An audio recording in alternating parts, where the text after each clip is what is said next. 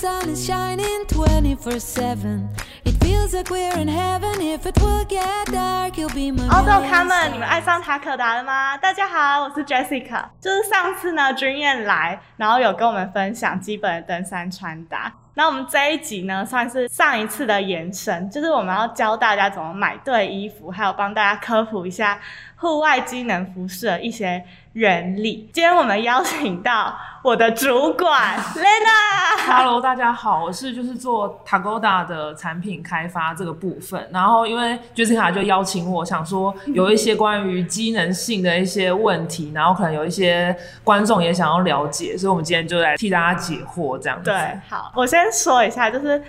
如果我今天声音有点奇怪，请大家见谅，因为我鼻子有点过敏，所以我看影片的朋友就知道我戴口罩，这样不是因为 Lena 生病之类的，怕我传染给不是。不是，是我鼻子过敏。那我们先从底层开始，因为我觉得底层很重要，穿对底层就等于是穿对了大概四十趴吧。嗯，所以我们就从底层、中层，然后最后在外外层外层这样开始跟大家介绍。那我们从底层开始，就最近这阵子，大家都会看到一些底层，然后是写抗菌抑臭啊，嗯这样，这到底是真的吗？那它原理又是什么？嗯，因为其实我最近其实也看到有些在募资平台上也嗯特别去强调这个外套有抗菌，或者是这衣服有抗菌。那可能一般消费者联想抗菌，会觉得说，哎、是不是跟就是像新冠肺炎这个部分的话，是不是就可以抵挡百毒不侵？但其实以衣服来讲的抗菌，其实最早开发的机能是为了要抑制臭味这个部分。因为其实我们人除了自己本身有体臭之外，嗯就可能在运动啊或户外的部分的话，你纤维如果有沾染到细菌，那细菌滋生就很容易会有异味。就是有些人可能像是你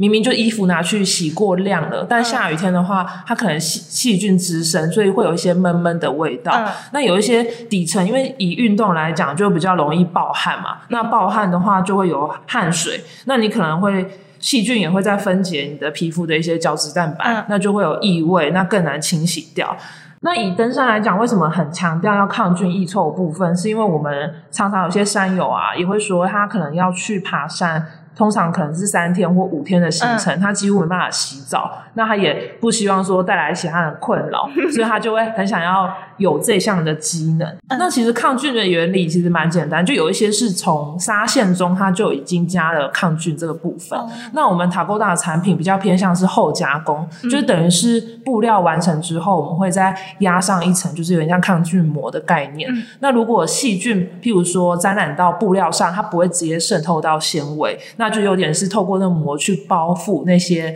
细菌啊，或者是臭味的分子，嗯然后可能在洗涤过程中，它就可以再把那些分子给代谢掉。当然，就是不是说，哎，所有的臭啊都可以，就是完全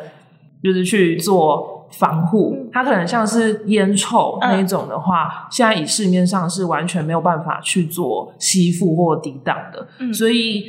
再来的话，还有它的耐洗度啦。因为嗯不管你什么机能添加在一件商品上，它不可能说，哎，你穿这辈子就是都有很好的。机能维持，所以我们可能通常还是说，哎，通常是算是洗了三十到五十次，我们都还有百分之八十 percent 的机能，我们就会认为这项产品的机能性是 pass 的。嗯那可能消费者也会自己依照说，哎，发现机能越来越不好了，就建议你再购买一件我们家的产品，这样子去做更换。嗯。那如果有人就是买，然后他都不洗，哦，你说像那种袜子，强调说每个礼拜就是不洗，然后不会臭臭。那个的话，其实它其实一开始，我觉得这个广告打的也蛮厉害，是因为机能性，你其实没有下水洗，它的机能性是百分之百，嗯依依附在那面料上，它其实效果是最好的。哦所以通常它那种广告术语的话，就是等于是你第一次未下水洗，嗯它的机能是真的是很好。我能相信它可能真的说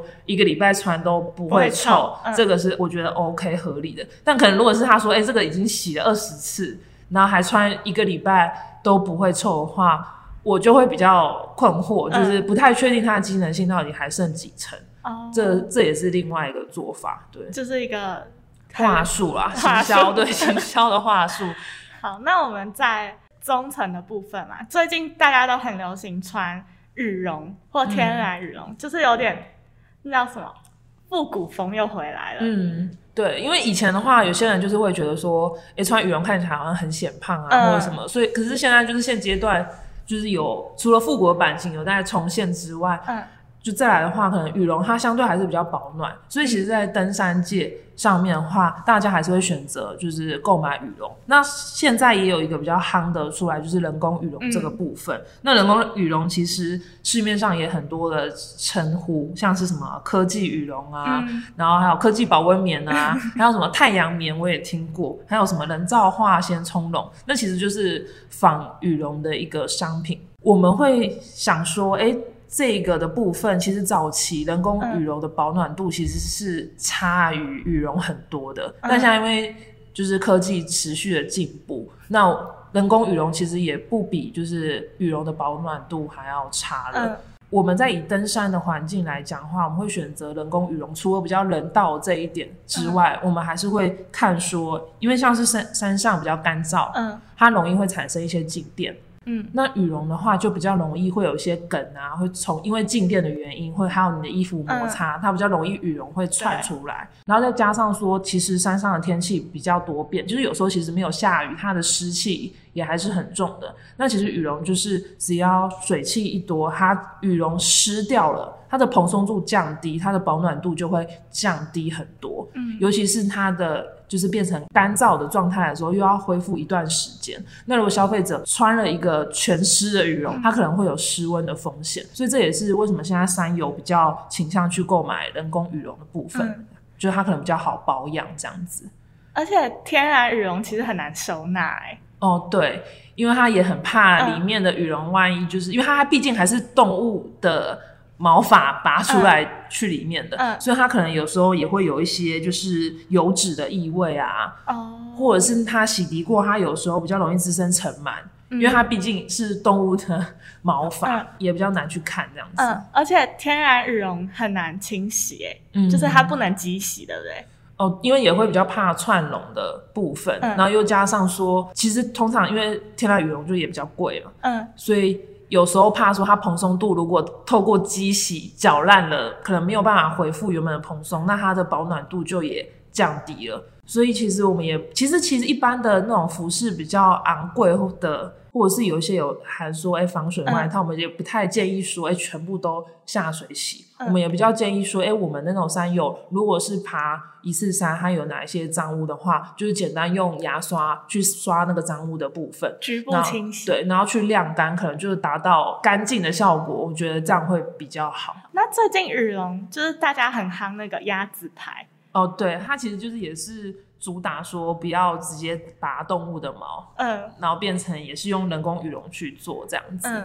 其实我后来也有研究一下，说，哎，所谓的，因为他就是强调说，他们不要用，即使人造的羽毛也还是不好的。那我有看一些，就是市面上如何怎么样子辨认它是否人道嗯的这个部分，它有用一个 RDS 的认证。那它那个就是强调说，可能是动物死后才去拔它的毛，而不是活体拔毛。嗯然后在饲养这个鸭子或鹅的环境下，也是一个就是非常无忧无虑的，不会过度它 喂养，然后让它一次养到成人鸭跟鹅去强迫它拔毛。哦所以其实我觉得说，以市面上就是人工羽绒有它的优点，羽绒当然它的保暖度还是也有它的优点啦。嗯那就看消费者要怎么选择。那塔勾达的话，目前是会朝就是人工羽绒这个部分去做努力，然后跟商品开发。嗯那像 Jessica 身上穿的这一件，就是可能听 podcast 广播人 看不到，那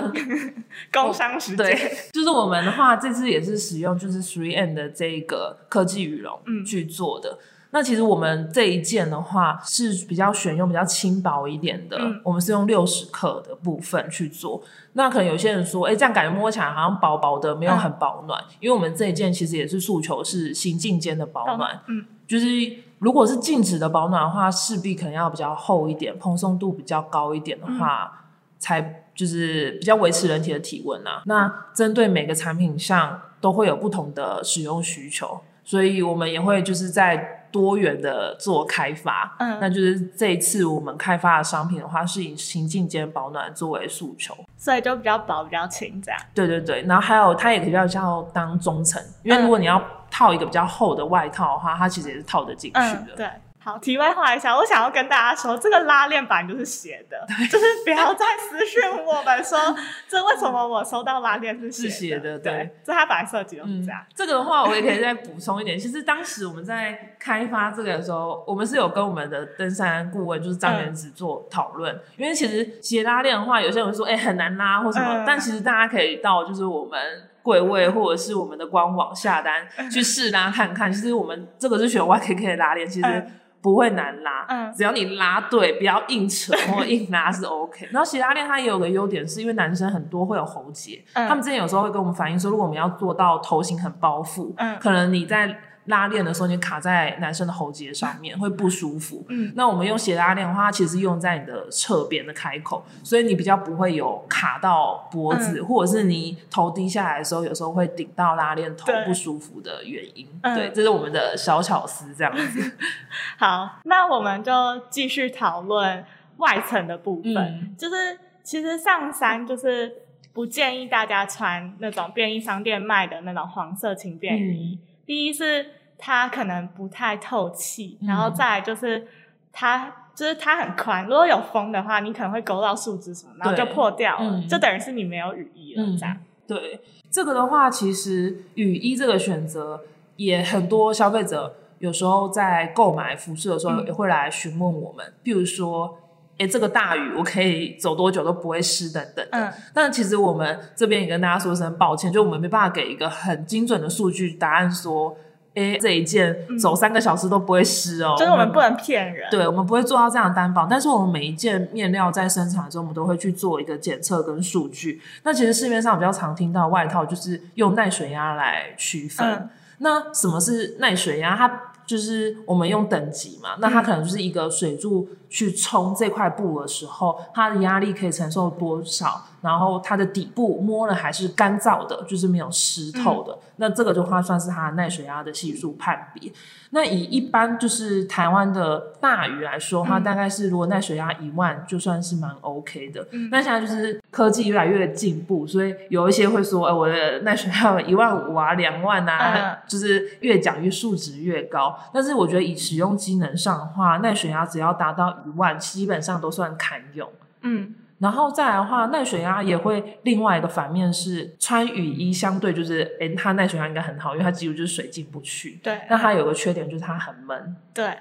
你的体内就是你在行进间会有一些湿气，嗯。它可能带不出来，所以你可能在外面在下雨，里面也在下在下雨，对，所以你也分不清那是你的雨水还是你的汗水了。那我们也是尽量做到可以就是做到高透湿这个部分，就我们也是会检测我们的透湿性。那我们中间的话，透湿系的概念就是除了布跟布之间，我们中间会再加一个像清水薄膜这样的膜层，那可能就是会让你的湿气有出来的时候，透过清水膜，它会帮你把它带出体外，所以你就比较不会说，哎，里面怎么都是我的汗粘在我的皮肤上面，整个很不舒服。那现在市面上其实说真的要做到说，哎，又防水，然后又很透气，完全不会进，穿了多久都不会进任何一滴水，嗯其实真的是有难度的。那我们 Tagoda 主要就是开发的面料，还是以就是耐水压一万去做维持，嗯然后透湿度也要达到我们所要的要求。嗯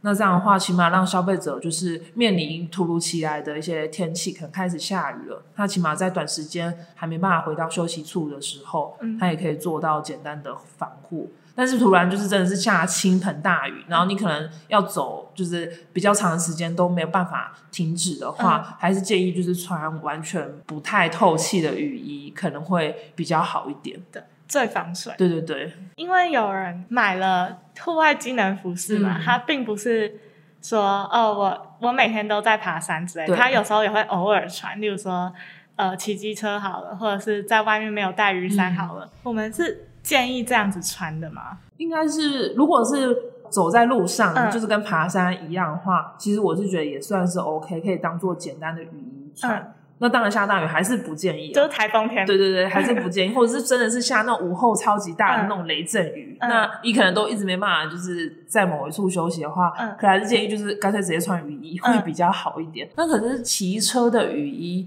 我觉得会比较不一样，原因是因为骑车你一定会有风速，嗯那那个风速跟你在平地上或者在高山上走是完全不同等级的，嗯。所以有时候可能有些人哎穿了我们的衣服会说哎怎么还是我骑摩托车上下班还是会譬如说哎有风灌进去啊，嗯。或者是有水灌进去，嗯。其实我们也很无从判断，有时候可能是从你的袖口、嗯。或者是拉链的一些细缝，嗯。或者是从你的领口，就是雨水。渗进去，或者是你有感觉到风，其实有时候是从那边灌进来的。那嗯。我们也是没有那么建议说，哎，你买了这个就是好像所向无敌，嗯。就是你可以全部的环境都可以使用。因为塔高达目前还是以就是登山人做产品开发为嗯主，所以我觉得一样商品一定会一体两面啊，嗯。你不可能说要求天平上面的东西你又要很暖很暖很暖，那又要做到很轻很轻很嗯。薄，这种很就是两极的东西是比较难去均衡的。就是人不能贪啊。对，人不能贪心，对。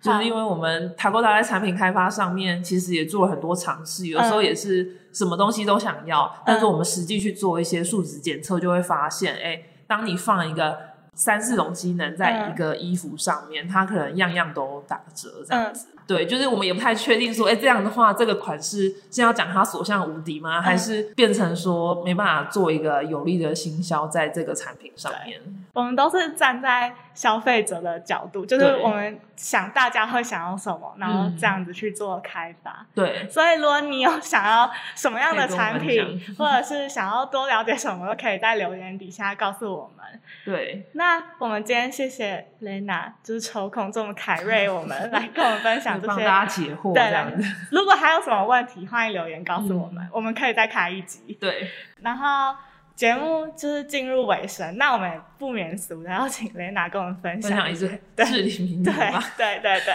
我这边的话，其实我自己就是一直很喜欢一句话，就是有些事情现在不做了，以后也不会做。就我觉得这算是我人生的座右铭，就是只要遇到有一些事情有点犹豫的时候，嗯可能就是想说，就这段话就会想到进入到我脑中啦，然后我就会觉得说，哎、不如就是去试试，可能未来这件事情又再遇到的时候，我可能就没有勇气嗯去做了，这样子。真的非常的有主管的风范。那我们的频道呢会在 Spotify、Apple Podcast、Google Podcast 和 Sound On 做播出。想看影片版的朋友，也可以在 YouTube 搜寻 Takoda Active。如果是在 Apple Podcast 收听我们的朋友，记得在评分处留下五颗星评价哦。爱上塔可达，我们下集见，拜拜